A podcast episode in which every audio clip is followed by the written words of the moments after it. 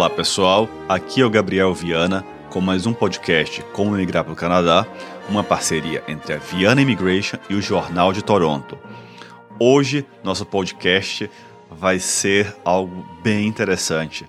Vamos responder a pergunta: Como imigrar para o Canadá?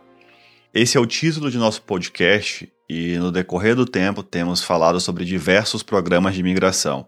Já falamos sobre humanitário, falamos sobre refúgio, falamos sobre os profissionais que podem exercer ou não serviços de imigração.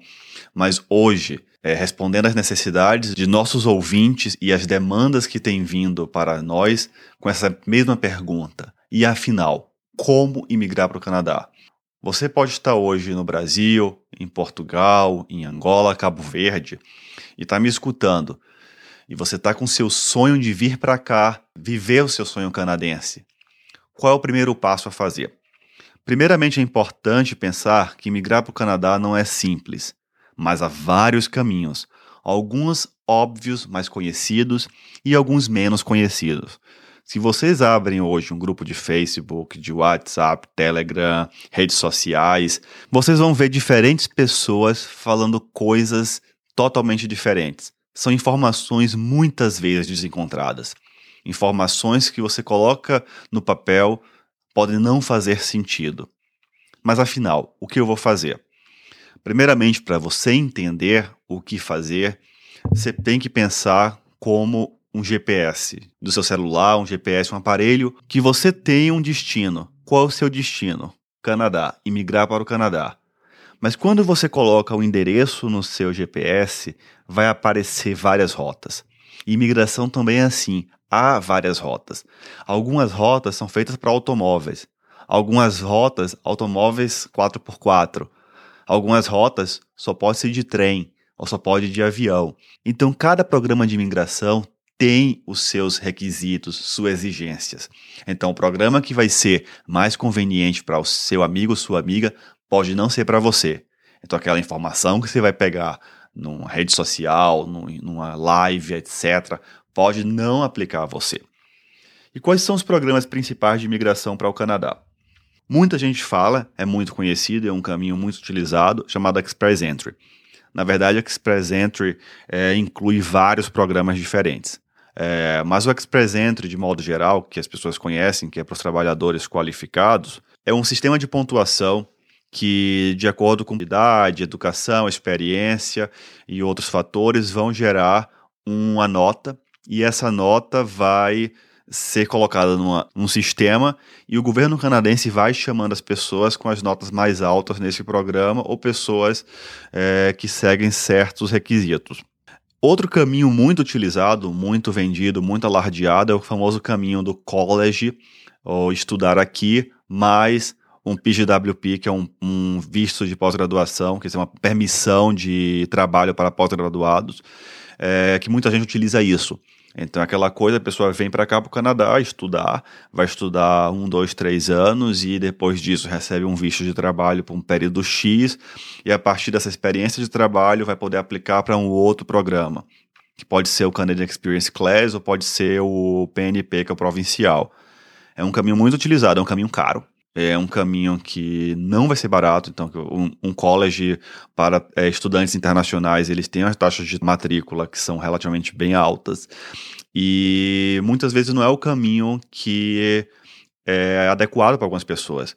Porque muita gente não para nem para pensar, ah, vou fazer um college. Não, você às vezes tem caminhos mais fáceis, mais baratos, mais rápidos, que você pode fazer sem precisar ficar dois anos, três anos estudando, depois mais um ano, dois anos trabalhando, três anos trabalhando. Talvez seu perfil possa ser um perfil de outro programa de imigração. Então, às vezes, você não precisa vir estudar novamente no Canadá, sei lá, começar de novo. Mas, em alguns casos, sim, o, caminho do, dos estudos pode ser um caminho viável. Então, como eu sempre digo, cada caso é um caso.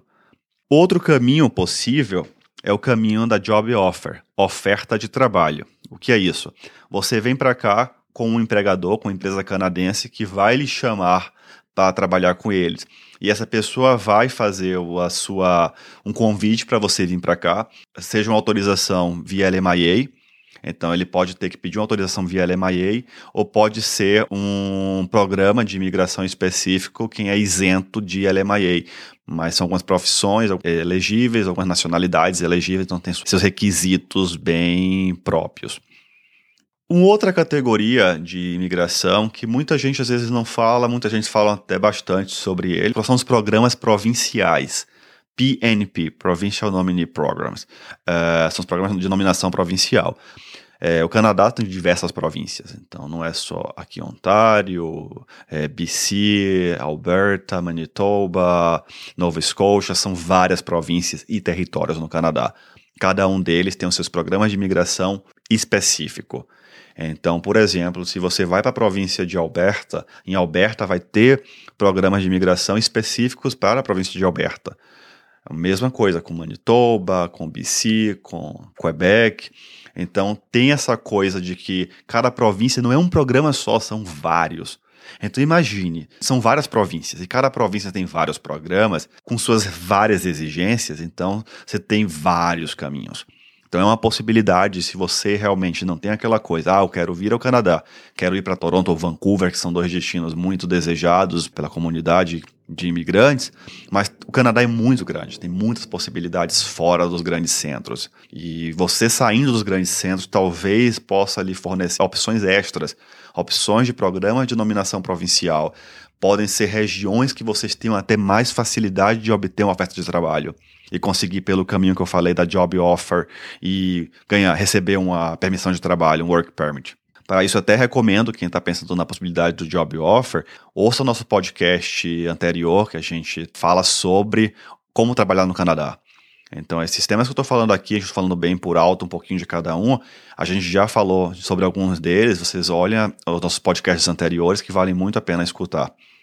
E tem programas também que não são provinciais, mas que são focados em comunidades, que são cidades específicas por exemplo, que é o é programa conhecido vulgarmente como programa rural, que foca em comunidades específicas, como por exemplo a cidade de North Bay, aqui em Ontário, ela está entre essas cidades cobertas por esse programa. Tem cidades no BC, tem cidades em Manitoba.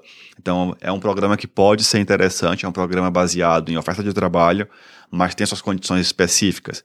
Então vocês veem que há muitos caminhos.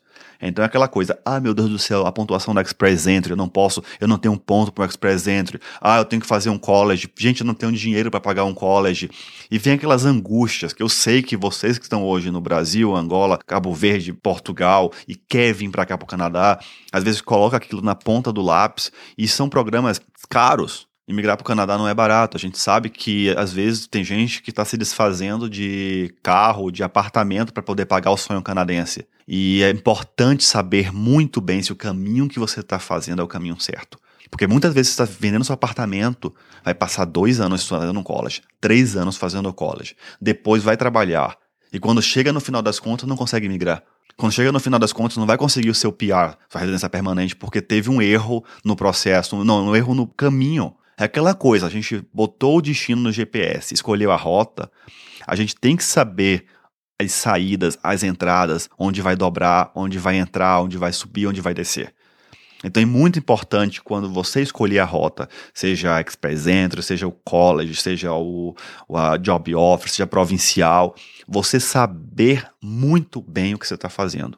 E além disso, não são os únicos programas que existem. Por exemplo, tem um programa de self-employed que é um programa para atletas, artistas. É um programa que algumas categorias de profissionais podem ser elegíveis. Tem a categoria de business, que é imigração para quem é investidor, quem vem aqui para o Canadá abrir sua empresa, gerar empregos para canadenses. Então há categorias. E muita gente tem naquela ideia, gente, que business é algo de outro mundo, milhões e milhões de investimentos. Não, tem programas de business que o investimento é menor. Então aquela importância importância da escolha ser uma escolha bem consciente. Você tem que analisar diversidade de opções. Não é escolher a opção de imigração que você viu numa live do YouTube, bonitinho, com um sorriso no rosto. Não, gente, pelo amor de Deus. Vocês têm que também pensar nas possibilidades com o pé no chão. Coloca o pé no chão. Por exemplo, Express Entry. Ah, eu vou querer abrir um poll no Express Entry com inglês baixo não tem uma pontuação competitiva. Vou abrir um, meu perfil no Express Entry por quê? Porque não foca nas coisas que tem a melhorar.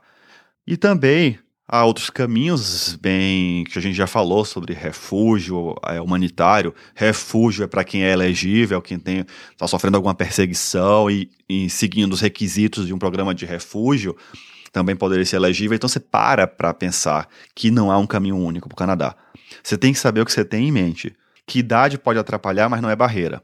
Que a ausência de inglês em francês é barreira, mas pode ser superado.